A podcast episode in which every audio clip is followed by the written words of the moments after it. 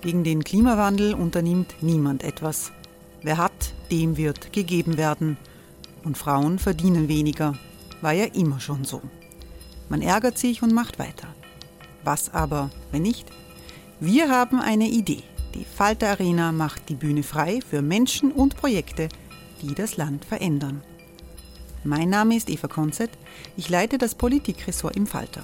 Und am Sonntag, den 26. Mai, veranstalten wir im Wiener Stadtsaal die nächste Falter Arena. Mit dabei unter anderem der ehemalige Politiker und Neosänger Matthias Strolz, Theresa Imre von Markter, Sonja Jöchtel von Love Politics oder Kari Ochsner von Ochsner Wärmepumpen. Machen statt jammern. Wir schauen uns an, wie das funktionieren kann.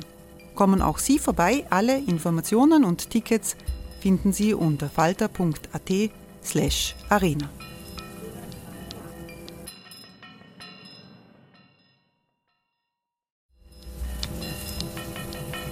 slash arena. Falter-Podcasts werden durch Werbung unterstützt. Das hilft bei der Finanzierung unseres journalistischen Angebots. Hereinspaziert durch unser Burgtor. Ob Burgherr, Ritterin, Stallbursche oder Gauklerin. Die Burg Liechtenstein in Maria Enzersdorf bei Wien lädt zu Erkundungen ein und weckt bei Groß und Klein die Abenteuerlust. Erbaut im Jahr 1130 ist die Burg bis heute zu 60 Prozent im Originalzustand erhalten. Waffenkammer, Turmzimmer und Ritterstube. Die Stammburg der Fürstenfamilie von und zu Liechtenstein bietet Einblicke in das Leben im Mittelalter. Besuchen Sie uns jetzt in der Erlebniswelt Burg Liechtenstein. Jeden Sonntag mit eigener Kinderführung. www.burglichtenstein.eu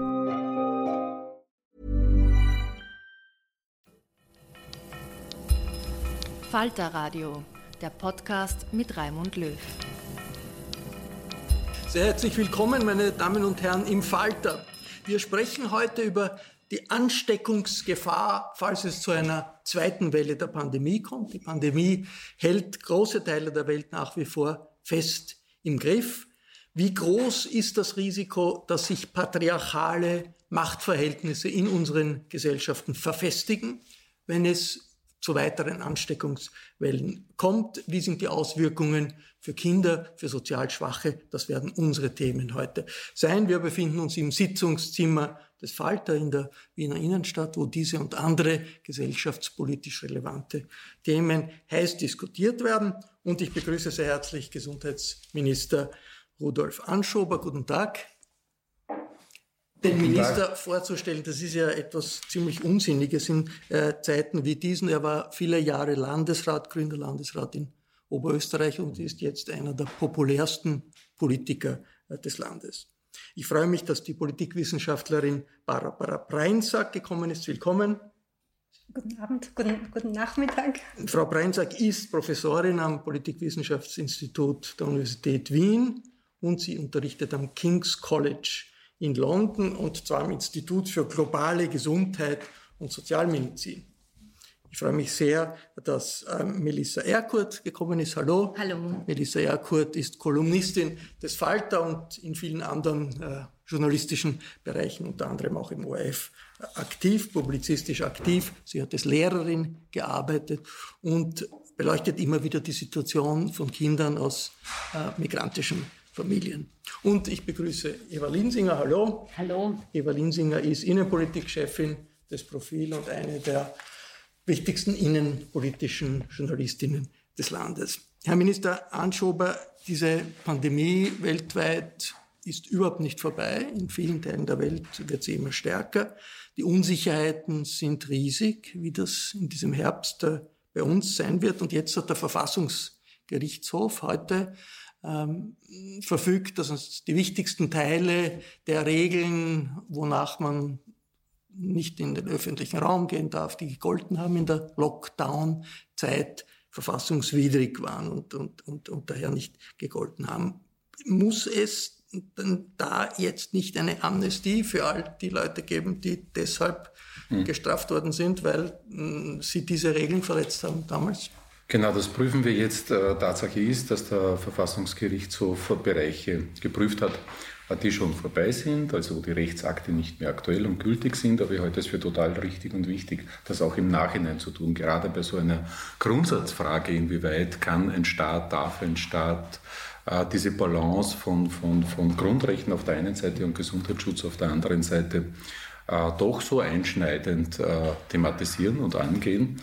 Äh, ich glaube, also der Verfassungsgerichtshof hat ja nicht gesagt, äh, das war nicht gültig und wäre nicht okay gewesen, sondern er hat gesagt, dass wir im sogenannten Maßnahmengesetz, äh, Covid-Maßnahmengesetz, das er für verfassungskonform heute bestätigt hat, dass wir da eine Regelung drinnen haben, die besagt, die Regierung kann bestimmte Orte per Verordnung äh, als nicht geeignet für den Zugang äh, definieren, bestimmte Orte, und das ist eben nicht ganz Österreich.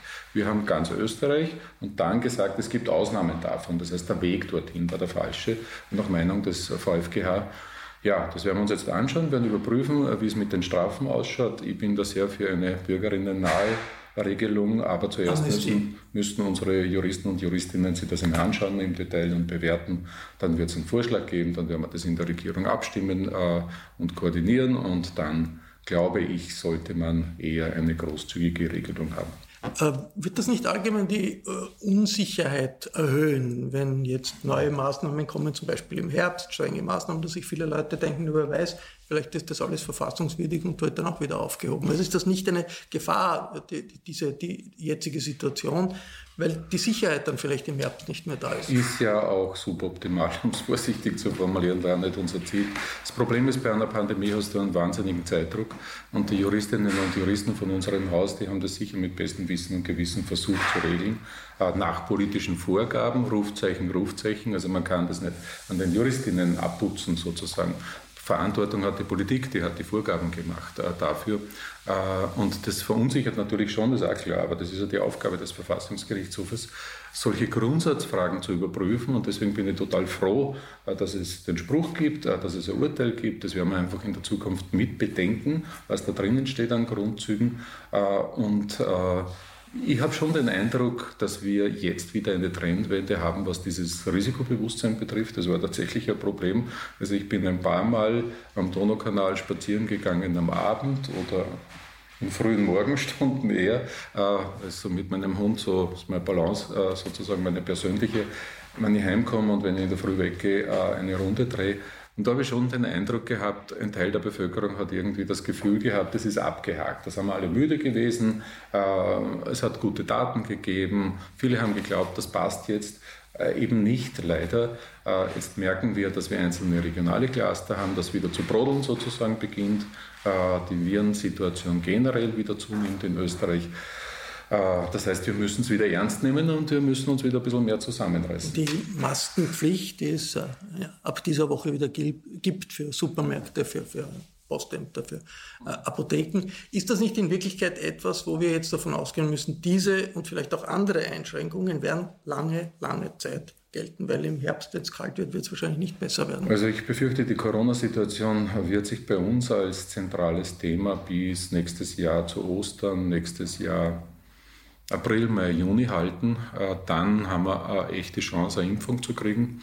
Aus meiner Einschätzung raus, wir sind gerade als Europäische Union bei den Vorverträgen äh, mit potenziellen Produzenten. Ähm, und bis dorthin wird Corona ein akutes Thema bleiben. Das wird uns begleiten.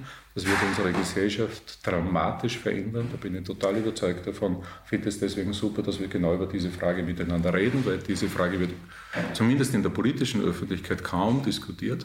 Großer, großer Mangel. Und wir werden uns auch so Fragen stellen, wie schaut denn in einem modernen, demokratischen, aufgeklärten Staat äh, eine Antwort auf eine Pandemie aus? Wir haben ein Epidemiegesetz, das aus den 50er Jahren ist. Äh, und das wäre eines meiner großen Ziele am Tag danach sozusagen mit kritischen Juristinnen, einer kritischen Öffentlichkeit einen Diskurs zu führen. Wie müssen wir denn diese Balance neu vermessen sozusagen? Äh, Eva Linsinger, wie ist die Regierung aufgestellt, die Koalition im Hinblick auf Pandemiebekämpfung und gleichzeitig checken, was das für die Gesellschaft bedeutet im Herbst? Ähm, durchwachsen. Äh, um jetzt gleich auf etwas anzuschließen, was der Minister Anschober gesagt hat, das Pandemiegesetz stammt ja in den Grundzügen noch aus der Monarchie, atmet auch den sehr strikten vordemokratischen Geist, dass der Kaiser quasi nach Gutdücken entscheiden kann, was zu geschehen hat und was nicht. Äh, ich finde das auch schade, dass dieses Zwischenmodell mit der Freiwilligkeit, es war jetzt in den letzten Wochen nicht verboten, in Supermärkten, wohin, wo auch immer, Masken zu tragen, dass es kaum jemand gemacht hat, sondern dass man eher komisch angeschaut hat und dass offensichtlich auch Strafen notwendig sind. Ich war doch einige Male mit dem Zug unterwegs. Ähm, da war das Maskentragen, sagen wir es mal so, sehr unterausgeprägt.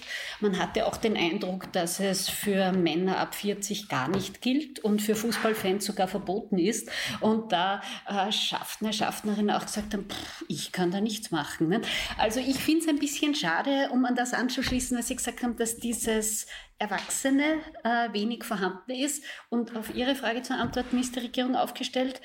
Ähm, ich sehe ein paar Benefits es ist vieles gut gemacht worden. Äh, ich fand es auch eine wohltuende Änderung, dass äh, wieder auf Expertise von Wissenschaftler, Wissenschaftlerinnen gehört wurde und man nicht gesagt hat, puh, also quasi ich weiß eh alles selbst. Ich fand manche Dinge schwierig, ähm, zum Beispiel wie umgegangen ist mit Informationen. Ich finde, ich und alle anderen Bürger und Bürgerinnen haben das Recht darauf zu erfahren, auf welcher Grundlage doch so schwerwiegende demokratische Einschränkungen verhängt wurden.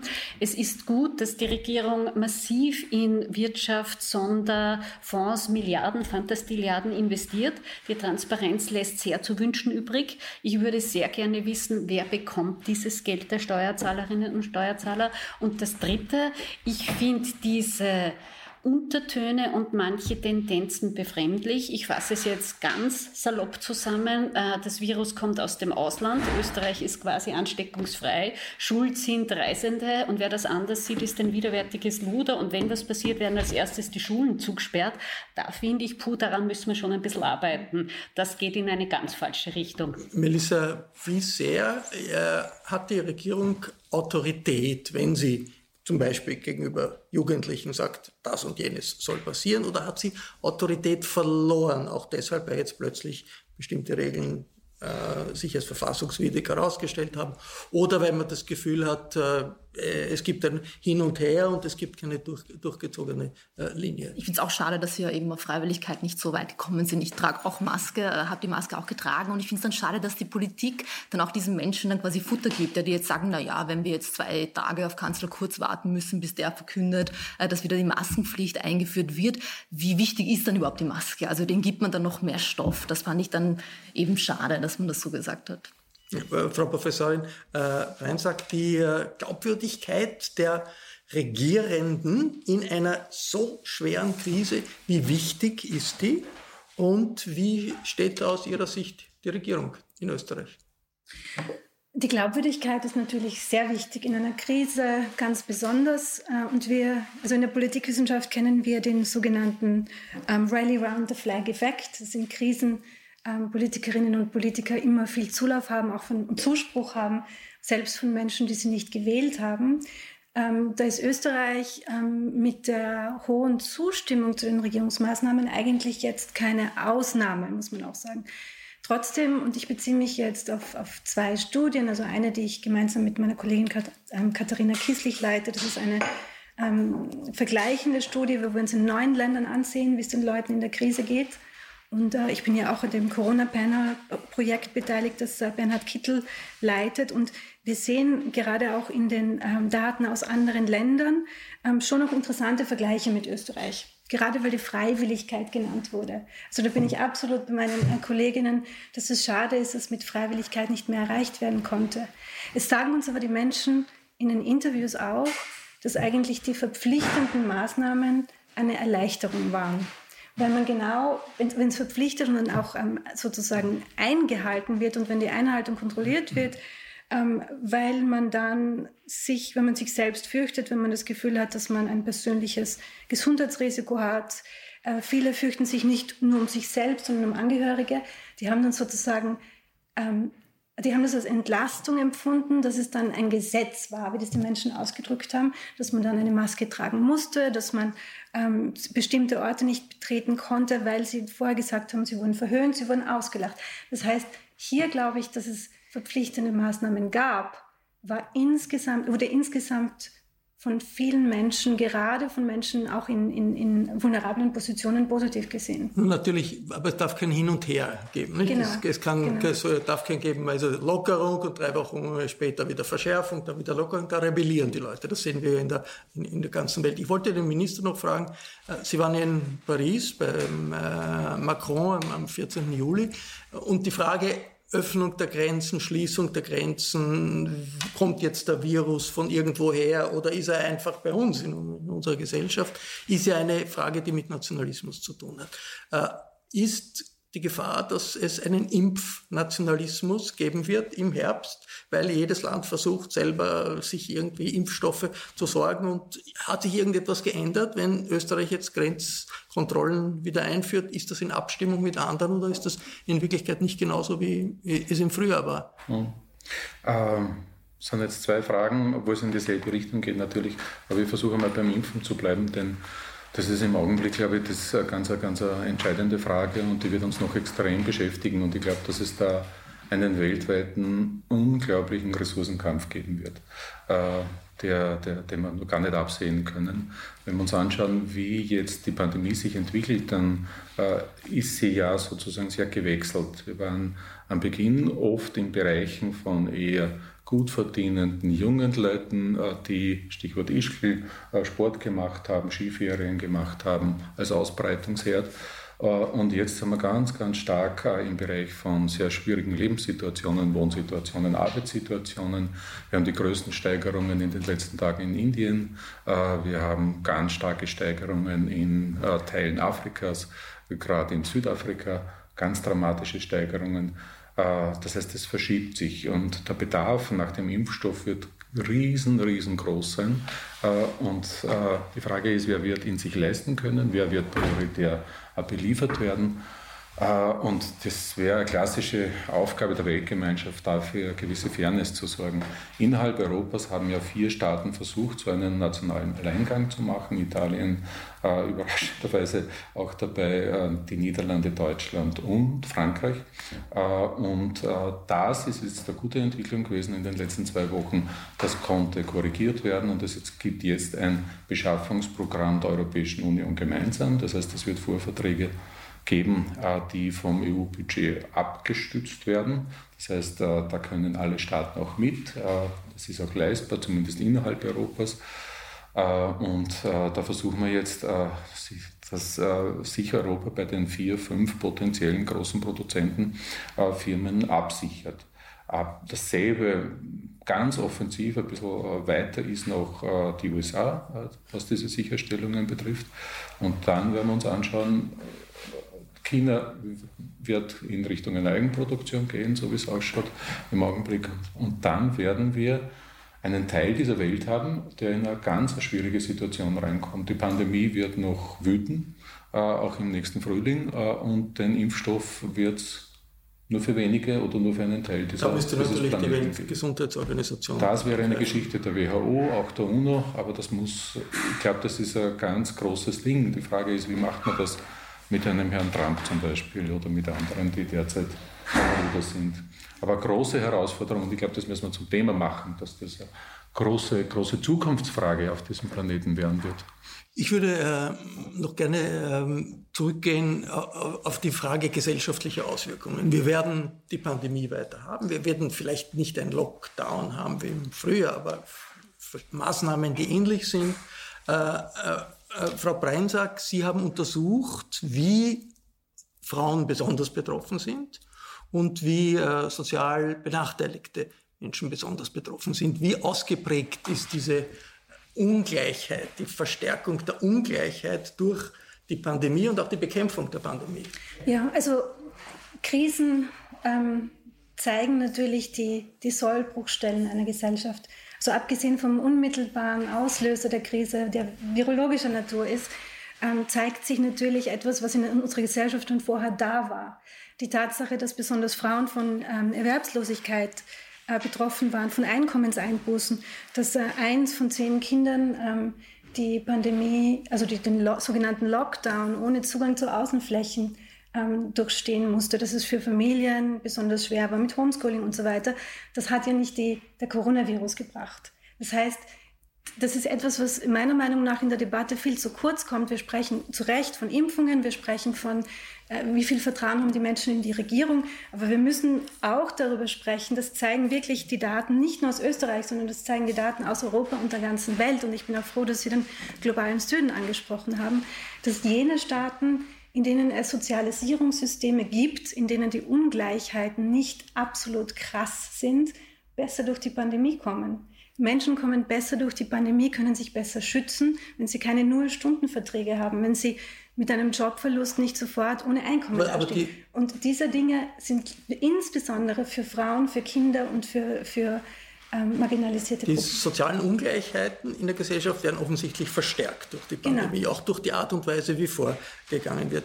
Melissa, wie groß ist die Belastung von Kindern, vor allem Kindern aus, aus Migrantenfamilien in Österreich gewesen und was steht da im Herbst äh, bevor? Es hat sich jetzt gezeigt, dass die Schule einfach darauf verlässt, dass Kinder Eltern daheim haben, die die Ressourcen, die Zeit, das Know-how haben, um ihnen zu helfen und auch die technische Ausstattung und auch ein Schreibtisch. Ähm, für viele PolitikerInnen war das scheinbar neu, dass das nicht alle Kinder haben. Das war für mich dann wiederum überraschend, weil das sagen viele Bildungsexperten, das wissen wir. Ähm, das heißt, jetzt kann eigentlich nicht, also kann kein Politiker, keine Politikerin mehr behaupten, sie wüsste nicht, nicht von diesen Missständen. Das heißt, man müsste daraus lernen, wenn wir aber in den Herbst blicken, gibt es kein zusätzliches Personal, also keine zusätzlichen ähm, SozialarbeiterInnen, ähm, keine zusätzlichen Stunden, auch für diese Kinder. Also mit der Summer School wird sich dieses Problem nicht gelöst haben. Da würde mich interessieren, ähm, wieso da jetzt eigentlich, wieso man nicht daraus gelernt hat, sozusagen, weil jetzt kann man ja die Augen davon nicht verschließen.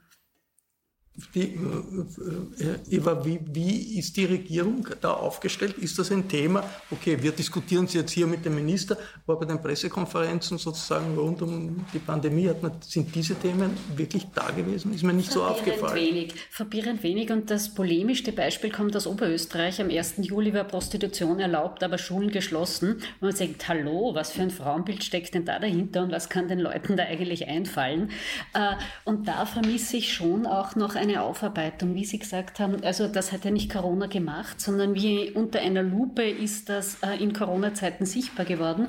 Österreich hat äh, auch ein historisch sehr dichtes Sozialsystem, aber bei den Geschlechterverhältnissen liegt extrem viel im, im Argen, auch beim Zugang zwischen den sozialen Schichten, jetzt sei es zu Versicherungen, Computer, ähm, auch Erziehung und da müsste schon was passieren. Letztes Beispiel, die viel beklatschten Systeme Systemerhalterinnen und Systemerhalter warten bis heute auf ihren Corona-Tausender. Wie es ausschaut, wird der auch nie kommen. Also in der Wertigkeit der Berufe, und jetzt weiß ich schon, ähm, das liegt teils in der Verantwortung der Gewerkschaften wegen Kollektivvertragspolitik und so, aber niemand sagt, dass man das nicht ändern könnte. Also bei diesem Punkt Lehren aus der Krise ist noch viel zu tun, weil äh, alle erwarten, dass im Herbst nicht nur die zweite Welle gesundheitlich, virologisch kommt, sondern dass auch ökonomisch möglicherweise eine Pleitewelle droht und dass das jetzt nicht vor allem äh, Frauen trifft, dass nicht vor allem die als allererstes gekündigt werden, weil schon wieder die Schulen zu sind. Das würde Österreich dann wirklich um Jahre zurückwerfen werfen. Äh, Rudolf Anschober, wie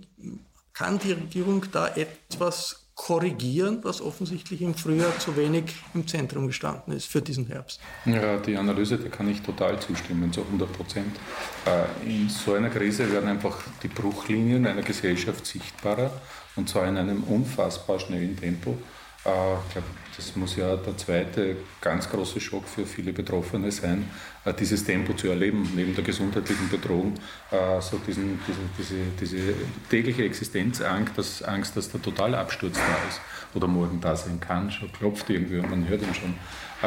Das, das Ganz offen formuliert, äh, uns hat das, also mich zumindest, ich kann nur für mich reden, nicht für die Kollegen in der Regierung und Kolleginnen in der Regierung, mich hat das völlig überrollt. Also wir waren zu 100 Prozent irgendwie mit dem Handling äh, der Pandemie irgendwie beschäftigt äh, und da war null Zeit, null Ressourcen da, äh, um da noch irgendwie an die, die weiteren Auswirkungen äh, zu denken.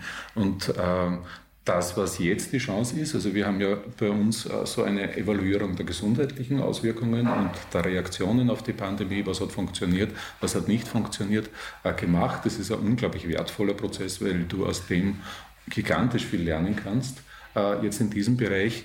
Wir müssen den aber auch in den weiteren Auswirkungen äh, fortsetzen und umsetzen. Und äh, eine tolle Chance, die ich sehe im Augenblick, um ein bisschen zum Positiven wiederzukommen, ist die Ampel, die wir derzeit äh, versuchen äh, vorzubereiten, weil die Ampel jetzt erstmals eine Art Gegenentwurf ist, dass man einerseits Transparenz schafft, äh, und sagt, okay, im Bezirk XY ist jetzt gelb äh, aufgrund der und der Zahlen.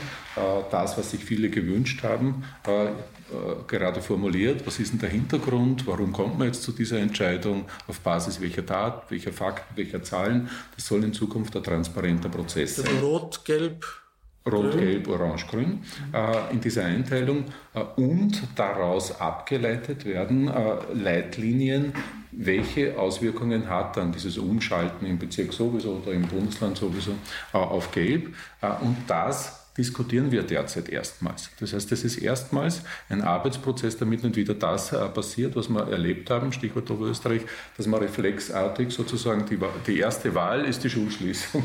Mhm. Und das kann es ja nicht sein, das braucht man nicht im Aber Herbst. wie kann da die, in, bei einem solchen Ampelsystem eingespeist sein, okay, schauen, dass es keine, kein Comeback patriarchalischer Vorstellungen äh, vom Familienleben gibt? Wie kann da eingespeist sein, ein Gegensteuern gegen die verstärkte Ungleichheit auch im sozialen Bereich. Also was das Soziale betrifft und das, äh, die Frage patriarchaler Rückfall, äh, da muss ich enttäuschen, das immer noch nicht. Wir sind äh, dort, dass wir mal definieren, was passiert in Schulen, wenn jetzt auf Geld geschalten wird. Und das halte ich schon mal für einen ersten großen Fortschritt und dass das auch transparent ist. Warum ist das so? Bei Gelb im Bezirk sowieso äh, dann, äh, es heißt nicht sofort Schulschließung, sondern äh, die und die Maßnahme im schulischen Bereich. Und der Prozess, der jetzt läuft, äh, das ist der, dass wir in den Ministerien mit den anderen Ministerien zusammensitzen, mit den Bildungsdirektionen der Länder und so weiter und so fort. Und da gehörte auch der gesellschaftliche, der zivilgesellschaftliche und der wissenschaftliche äh, Diskurs dazu. Der ist noch nicht da, ganz offen offen formuliert.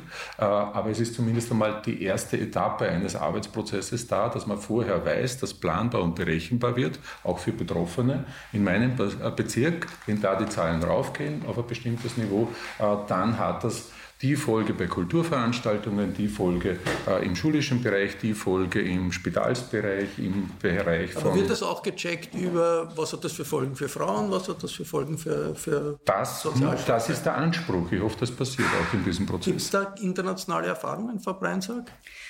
Ja, aber ich möchte auch gern betonen, dass, man, dass die Ampel ohne Straße nicht stehen kann. Und ich glaube, es ist die große Herausforderung für die Politik derzeit, jetzt wo es den politischen Willen gibt, nicht nur die Ampel zu bauen, sondern auch die Straßen zu bauen. Wir brauchen, nach, wir brauchen nicht nur einmal Hilfspakete, wir brauchen die auch. Aber wir brauchen nachhaltige Investitionen in die Reduktion von sozialer Ungleichheit. Und jetzt ist die, der politische Machbarkeitsmoment vielleicht da, zu sagen, wir können Geld in die Hand nehmen, das zu tun. Viele dieser Dinge kosten gar nicht so viel, wie man glaubt ähm, wenn, Corona, wenn die Akutphase von Corona mal vorbei ist, dann kommt wieder die schwarze Null hoch. Ja? Also ich glaube, es ist, es ist gut und wichtig, über Ampeln zu sprechen, aber die Straße ist noch wichtiger, würde ich mal sagen. Und es gibt international Instrumente dafür. Es gibt Gender Budgeting, davon habe ich nichts gehört in Österreich. Es gibt Budgeting für Kinder. Das bedeutet, dass man sich genau, dass man zum Beispiel festlegt, dass 30 Prozent einer politischen Intervention, eines, einer neuen Steuer, eines neuen Instruments ähm, einer bestimmten Bevölkerungsgruppe zugutekommen müssen, dann schaut man sich das an, ob das passiert ist. Und Gender nicht, Budgeting heißt auch zu schauen, war immer, genau. wie sich jede Ausgabe, genau. wie sich jede Entscheidung für genau. äh, das Geschlechterverhältnis Das höre ich nicht nur in Österreich nicht, das höre ich jetzt leider auch ähm, auf der EU-Ebene nicht. Und ich glaube, das ist, das sind wir, da machen wir es uns alle sehr einfach, indem wir halt einerseits sagen, ja, die armen Kinder und, und die Frauen und wir fürchten uns vom Patriarchat. Und wenn es darum geht, konkrete Schritte zu setzen, sind wir alle, und das ist im ganzen politischen Spektrum zu finden, ähm, eigentlich sehr äh, auf das Akute fokussiert, aber, was verständlich ist, aber es ist falsch. Äh, Eva, wenn das nicht äh, jetzt passiert, der Minister sagt das immer noch nicht, äh, dann sind wir irgendwie dann, wenn vielleicht schon die Impfung da ist und die ganze Pandemie vorbei ist. Ich meine, ist, ist das nicht tragisch eigentlich? Also wir sehen, Ungleichheit steigt, aber wir haben noch nicht einmal begonnen, sagen Sie, Herr Minister, zu diskutieren, was können wir dagegen tun, wenn die nächste Welle ja, kommt. Aber, Entschuldigung. Ja, nur ganz kurz, es beginnt sogar bei vergleichsweise läppischen, aber hochsymbolträchtigen Dingen. Es gab ein Treffen zwischen dem Kanzler und dem Vizekanzler und Wirtschaftswissenschaftlern. Ihnen sage ich nicht dazu, es war nämlich keine Frau am Tisch. Und das ist als Bild einfach fatal. Wie kommt Österreich aus der Krise? Ah, geben nur meine was an. Und das war schon etwas, was ich bemerkt habe, dieser erschreckende Automatismus, wo man plötzlich merkt, hm, Kinderbetreuung, Frauensache, Geld verdienen, Männersache, das ist schon verstärkt worden und der Familie vermisse ich Strategien, dass im virologischen Quartett jetzt Sie und Ihre drei männlichen Kollegen sind, ist ein bisschen ein Pech, salopp ausgedrückt. Also das kann man nicht erzwingen, aber also Ökonominnen gibt es in, in Österreich durchaus und da vermisse ich schon ein bisschen ein Nachdenken. Letzter Satz, so viel Geld wird Österreich so schnell nicht wieder in die Hand nehmen. Also wenn diese Chance nicht für eine hm. Modernisierung, Demokratisierung etc. genützt wird, in den Sparpaketen danach wird sehr viel schwerer werden. Herr Minister, Gegensteuern äh, im den Herbst? Also ich sehe das genauso. In Wirklichkeit ist es nicht nur ein Risiko, sondern eine Riesenchance, weil alles neu gemischt werden wird. Und in Wirklichkeit wird die Welt auch völlig andere sein wie vor Corona. Ja? Und äh, wenn so viel Veränderung passiert, dann sollten wir alle miteinander Selbstbewusstsein haben, dass es in eine richtige Richtung auch machbar ist und umsetzbar ist. Äh, und äh, was wir gemacht haben, das ist halt bisher so das Reaktive, das Klassische gewesen. Du versuchst irgendwie abzufedern, du versuchst irgendwie einen Ausgleich zu schaffen und, und, und, und. Aber das ist ja noch nicht das, was wir äh, an Antworten, wie Sie formulieren. Mir gefällt das Bild, dass die Straße dazugehört zur Ampel recht gut, weil Oder die ist Wiese. Zwar, ist zwar, ist zwar, wollte ich gerade sagen, ist zwar kein wirklich grünes Bild, aber für mein Verständnis ist es klar, dass das zusammenhängt. Ja. Die Wiese, aber da sollen jetzt niemand drauf fahren, das ist auch wieder schwierig, braucht man keine Ampel, aber Passt schon. Äh, das, das, was wir brauchen, finde ich, das ist genau der Prozess. Also wir haben jetzt, um ein Beispiel zu, äh, zu nehmen, um in die Offensive zu kommen, haben jetzt eine große Studie äh, seitens der großen Wirtschaftsforschungszentren in Auftrag gegeben in Österreich, die genau uns darstellen soll, wie sind die sozialen Auswirkungen auf bestimmte Bevölkerungsgruppen im Detail und auch auf die Geschlechterfrage. Ja? Äh, das werden wir Ende August, Anfang September am Tisch haben und dann muss geliefert werden auf der Basis, auf der wissenschaftlichen Basis. Äh, ich möchte jetzt von äh, Melissa Erkurt wissen, Lockdown, die Zeit des Lockdowns. Da hat es einen offensichtlichen Unterschied gegeben, wie die Politiker ihr Volk angesprochen haben. Nicht? Der Bundeskanzler hat immer gesagt, Österreicherinnen und Österreicher. Äh, der Herr Anschober hat gesagt, alle, die hier leben. Der Bundespräsident hat auch gesagt, alle, die hier leben. Äh, das war eine Diskussion, ob einfach nur die Leute, die einen österreichischen Pass haben, angesprochen werden oder nicht die gesamte Bevölkerung. Wie ist das wahrgenommen? Ist das wahrgenommen worden bei migrantischen Jugendlichen als ein, da will jemand uns nicht so direkt ansprechen oder ist das ignoriert worden? Das war unglaublich verletzend auch, weil vor allem diese Jugendlichen oft Eltern haben, die systemrelevante Jobs haben. Das heißt, die waren nochmal im Lockdown wirklich ganz alleine und äh, die haben das Klatschen jetzt nicht verstanden, weil ähm, sie machen dann die Pressekonferenz ein und dann heißt es wieder nur Österreicherinnen und Österreicher. Und wenn es jetzt wieder heißt, ähm, dass der Virus vom Balkan eingeschleppt wird, dann denken sich vor allem diese Menschen vom Westbalkan und wir wissen alle, wie schwer das war, dass sie unsere Familien wochenlang nicht sehen konnten. Diese Menschen können die monatelang nicht sehen und jetzt heißt, der Virus wird vom Balkan eingeschleppt. Woher kommt dieses Framing überhaupt? Kann es nicht einfach sein, dass da jetzt einfach öfter getestet wird, weil man muss sich testen lassen, wenn man zurückkommt? Ähm, und wie kommen diese Menschen dazu? Ja, die eben teilweise die Verwandten, da sind Leute gestorben, ähm, die können nicht zur Begräbnis gehen und sind hier und dann müssen sie sich auch noch anhören, das Virus wird vom Balkan eingeschleppt. Was macht das auch mit den, mit den Kindern, denke ich mir? Also wir hatten, als es am Anfang noch hieß, das Virus kommt von China, dann wurden chinesische Schüler mit chinesischem Background rassistisch ähm, angegangen. Im Herbst werden das dann die Kinder vom Balkan sein, also die Wurzeln im Balkan haben. Da muss man sich schon über, überlegen, was macht man mit diesen Worten und was die dann auch für Auswirkungen haben.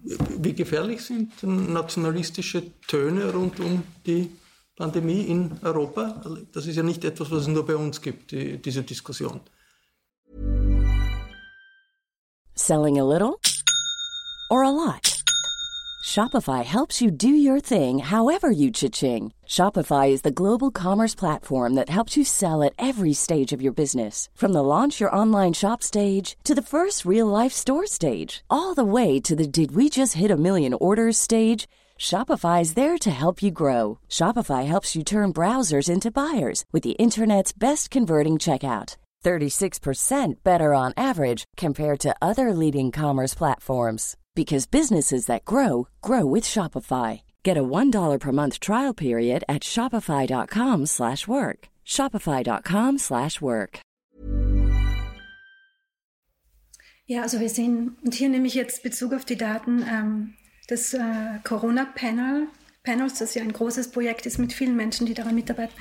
Ähm, hier, hier, sehen wir schon, dass ähm, die Österreicherinnen und Österreicher im Durchschnitt ähm, sozusagen mehr Solidarität nach innen als nach außen zeigen. Mit außen meine ich jetzt sozusagen den Staatsgrenzen entsprechend. Ähm, ich schränke jetzt gleich ein, dass wir hier keine guten Vergleichsdaten haben. Also ich kann nicht sagen, ob es in Österreich jetzt schlimmer ist, ob Österreich nationalistisch, nationalistischer ist als andere Länder in dem Kontext. Ähm, wir wissen auch aus der Forschung, ähm, die es vor Corona gab, ähm, dass es in Krisensituationen oft so etwas gibt, ähm, dass man In- und Outgroup-Polarisierung nennt, also man, dass man sozusagen sich nach innen hin stärkt und nach außen hin abgrenzt. Und wo die Grenze zwischen innen und außen gezogen wird, Sie haben jetzt ein gutes Beispiel genannt, das sind nicht immer die Staatsgrenzen, das sind manchmal ganz ähm, problematische Zuschreibungen anhand von Religion, Nationalität, Ethnie, wie auch immer. Und hier sind natürlich die Politikerinnen und Politiker und Journalistinnen auch in der Pflicht, ähm, durch die Gestaltung des Diskurses diesem, dem entgegenzuwirken. Vieles, was wir ähm, in der Politik hören, ähm, zementiert diese Grenzen leider und, und, und löst sie nicht auf. Ich meine nicht sie damit jetzt in dem Fall. Wie, wie ist das mit den Grenzen jetzt Richtung Balkan? Also da ist ja ganz offensichtlich eine besondere äh, Beobachtung von, von Leuten, die, die äh, aus, aus dem Westbalkan kommen. Ist das äh, verbunden mit klaren Erkenntnissen, oh, dass das wirklich gesundheitspolitisch ist? Und ist das abgesprochen mit den Regierungen dort? Äh, abgesprochen ist es. Äh, es betrifft ja äh, nicht nur jetzt unter Anführungszeichen Westbalkan, äh, sondern es betrifft ja auch andere Staaten. Zum Beispiel bis vor einer Woche hat es die Lombardei betroffen. Jetzt bis heute betrifft es Schweden zum Beispiel. Also es ist schon der Versuch, dass man faktenbasiert arbeitet. Das wird jede Woche auch überprüft, äh, wie sind die Daten. Äh, und wir haben halt ein paar Regionen und da nehmen wir Österreich nicht im Mindesten aus äh, davon.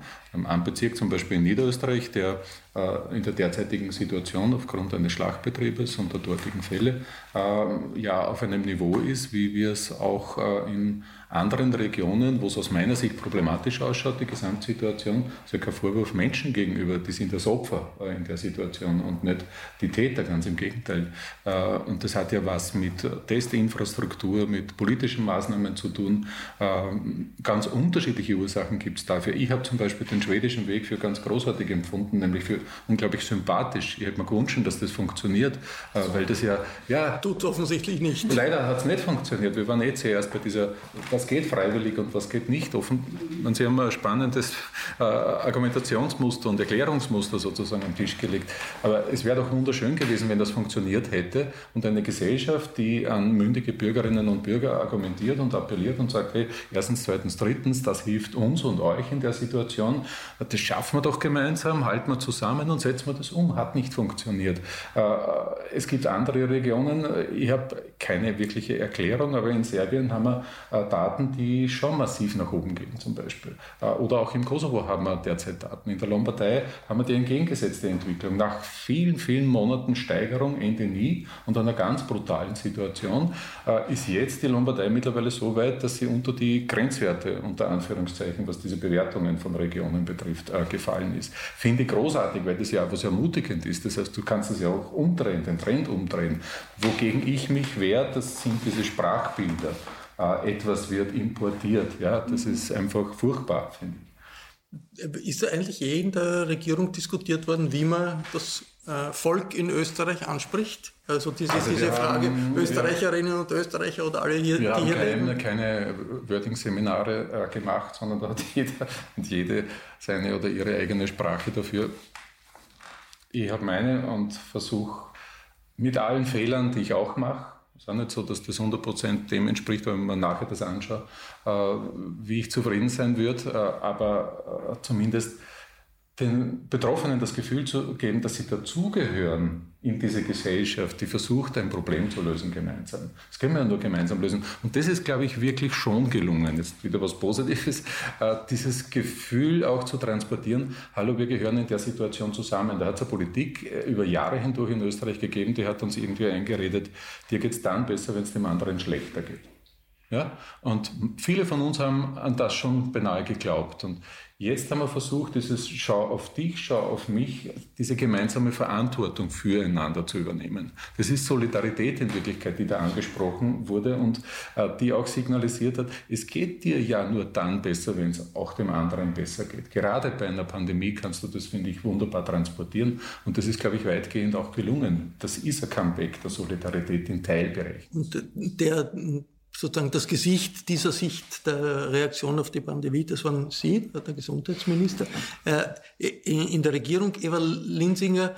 Äh, jetzt sieht man die Umfragewerte. Es geht ja auch immer auch um Innenpolitik. Es ist ja auch natürlich eine Koalition, aber auch in der Koalition gibt es natürlich ein Hin und Her, dass jetzt der Minister Anschober so populär ist, äh, ist werden da die Koalitionspartner normalerweise in Koalitionen ein bisschen unruhig äh, oder ist das normal? Oder ist das ein, eine Situation, die äh, vielleicht ein bisschen zu Spannungen oder einem unrunden Verhältnis in der Koalition führen kann, wenn jemand wie der Rudolf Anschober so populär ist? Zu Eifersüchteleien führt das natürlich. Ich meine, das würden jetzt alle ähm, verneinen und alle Politiker, Politikerinnen, die man fragt, sagt, Umfragen sind mir total egal und es ist mir völlig wurscht, ob ich populär bin oder nicht. Das ist natürlich eine Lüge.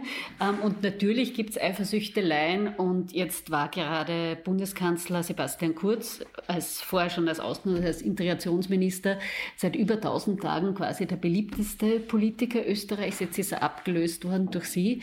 Äh, und das führt natürlich zu Eifersüchteleien, da führt es natürlich auch dazu, äh, zu schauen, ah, wie kann man jetzt dem anderen doch wieder ein bisschen ein Haxel stellen. Also ich will jetzt diesen ähm, überbordenden Optimismus, den Sie da jetzt verbreiten, zu sagen, äh, wir sind solidarisch und schauen aufeinander, das stimmt nur bedingt, äh, weil die erste große Welle der Krise ist vorbei. Damit kommen auch ähm, normale, vertraute politische Muster wieder zurück. Das heißt, es gibt natürlich auch ein bisschen ein äh, Schauen in der Koalition, wer steht mehr im Rampenlicht, wie kann man das verteilen. Ähm, Sie, Frau Erkert, haben gesagt, es wird den Balkanstaaten die Schuld gegeben, das nicht allein. Es gibt auch andere böse, äh, zum Beispiel Wien äh, taucht sehr oft ganz oben auf, wenn es irgendwie darum geht, Bösewichter festzumachen. Und da sieht man natürlich schon, da wirft einerseits einerseits der Wien-Wahlkampf seine Schatten voraus und da geht es natürlich dann auch darum, Terrain zu besetzen, weil gegen die Krise und die Epidemie kämpfen gut und schön, aber niemand will darauf vergessen, dass es auch um Politik geht. Gibt Ihnen das, die Popularitätswerte, gibt Ihnen das mehr Gewicht, mehr Möglichkeiten in der Regierung, jetzt die Diskussion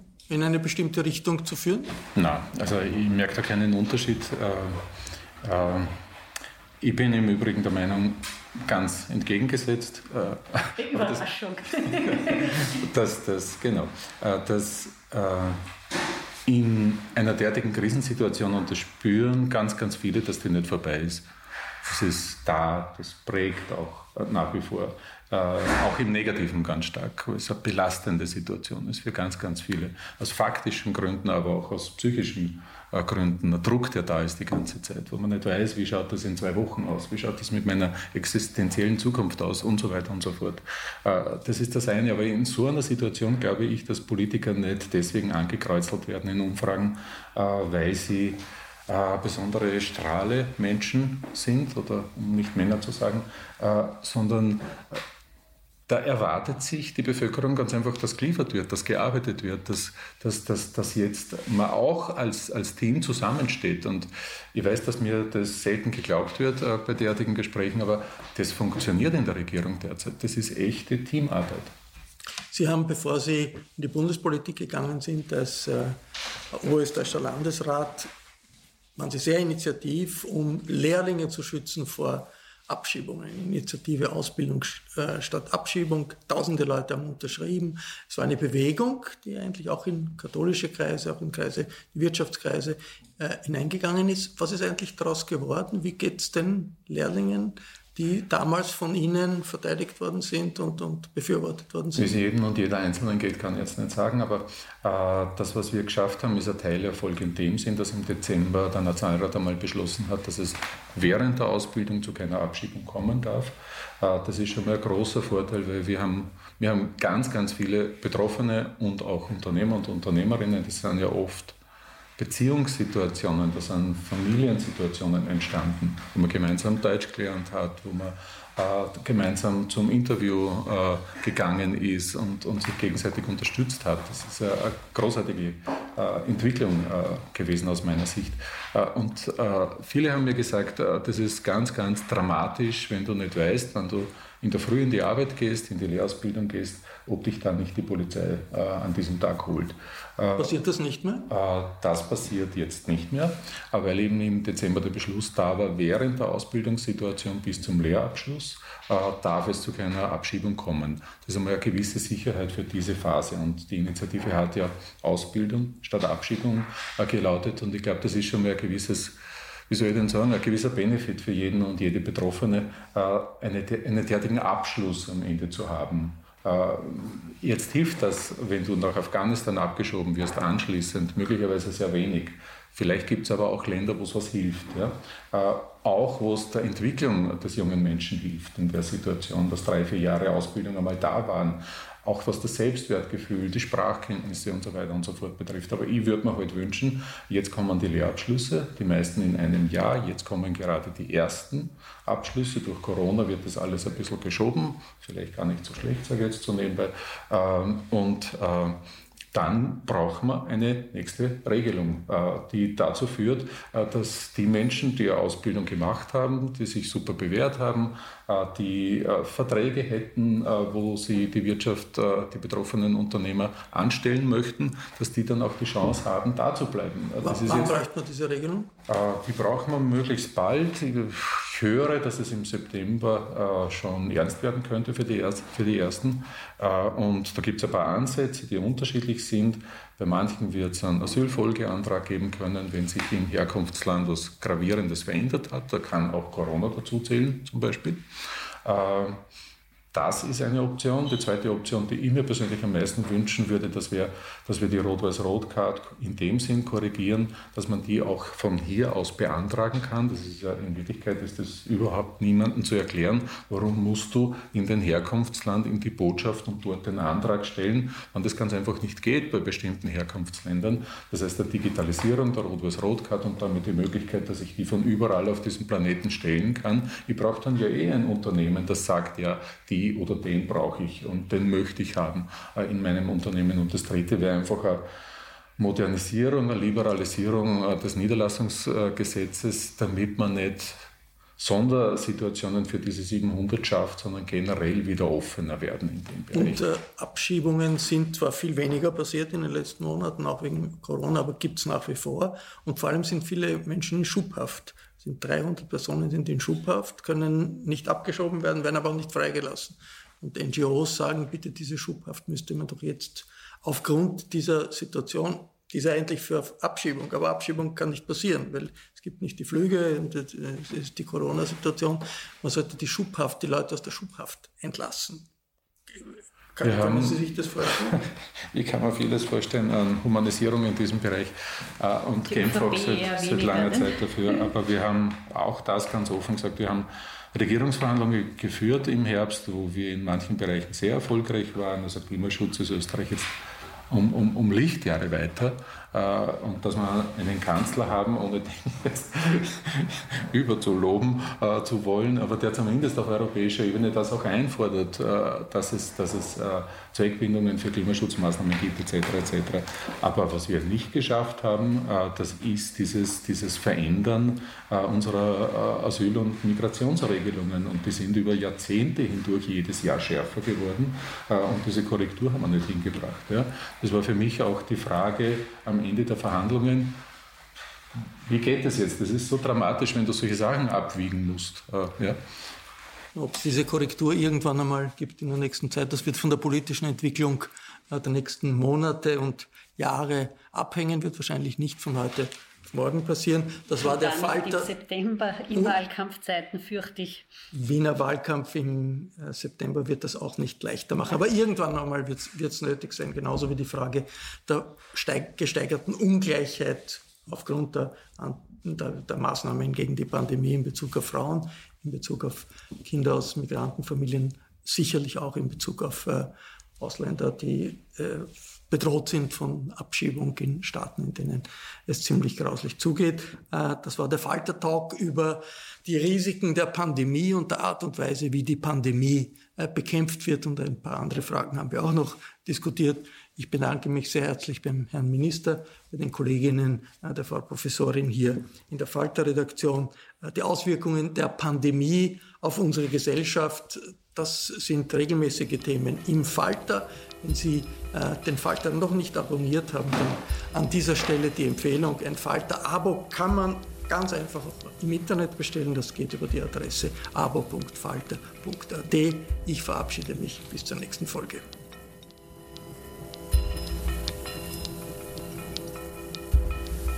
Sie hörten das Falterradio, den Podcast mit Raimund Löw.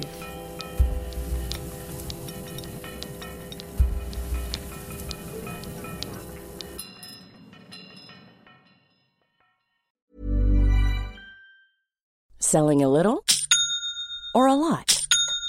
Shopify helps you do your thing however you cha-ching. Shopify is the global commerce platform that helps you sell at every stage of your business. From the launch your online shop stage to the first real life store stage, all the way to the did we just hit a million orders stage.